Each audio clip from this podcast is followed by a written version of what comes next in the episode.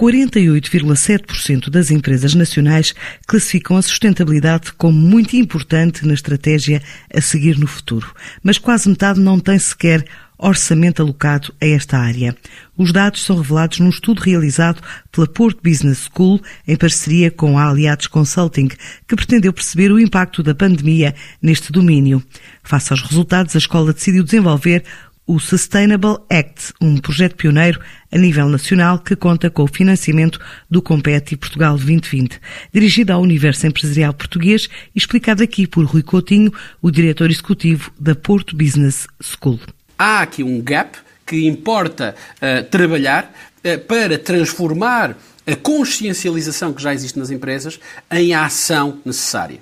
Uh, por outro lado, uh, uh, nós também estávamos a monitorizar estas, estas questões no contexto daquilo que sabíamos que iriam ser os, as principais iniciativas estratégicas deste quadro uh, plurianual financeiro na Comissão Europeia e que e também no, em, em, Portugal para estes próximos sete, anos, designadamente aquilo que já decorria do Pacto Ecológico Europeu. E, portanto, o que nós fizemos foi desenvolver um projeto que visa ajudar as empresas e, em particular, as pequenas e médias empresas, a transformarem a consciência que têm das questões da sustentabilidade em ação concreta. Este nosso programa, o Sustainable Act, é um programa há dois anos, que arrancou precisamente no início de 2021 e que visa, em primeiro lugar,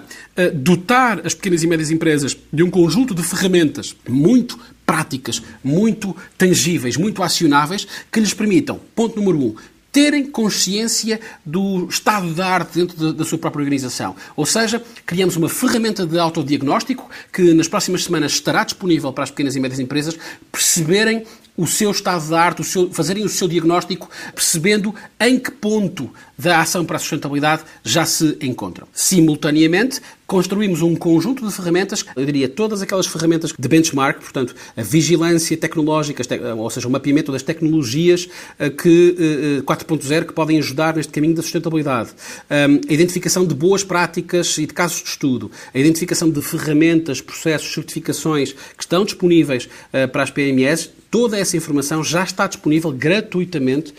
no site da Porto Business School. A ferramenta de autodiagnóstico vai estar disponível nas próximas semanas, é também de acesso, de acesso gratuito. Entretanto, nós já estamos uh, num processo muito alargado de visita ainda que sejam eminentemente, nesta altura, visitas virtuais, mas visitas, mesmo assim, a PMEs portuguesas, onde estamos claramente a mapear o estado da arte, a tentar perceber quais as principais dificuldades. E eu deixava, aliás, aqui um repto: qualquer pequena e média empresa deste país que deseje participar, ser, visitada por nós, podem contactar-nos uh, através do nosso site. Uh, uh, nós queremos alargar o mais possível expandir o mais possível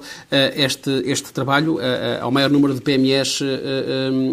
em Portugal. Até porque este é um projeto que é financiado financiado pelos fundos estruturais, pelo FEDER, pelo Portugal 2020 e, portanto, eh, temos esta obrigação e esta, diria, esta missão de, de, de impacto. Este projeto uh, significa um investimento total uh, uh, que ronda os 400 mil euros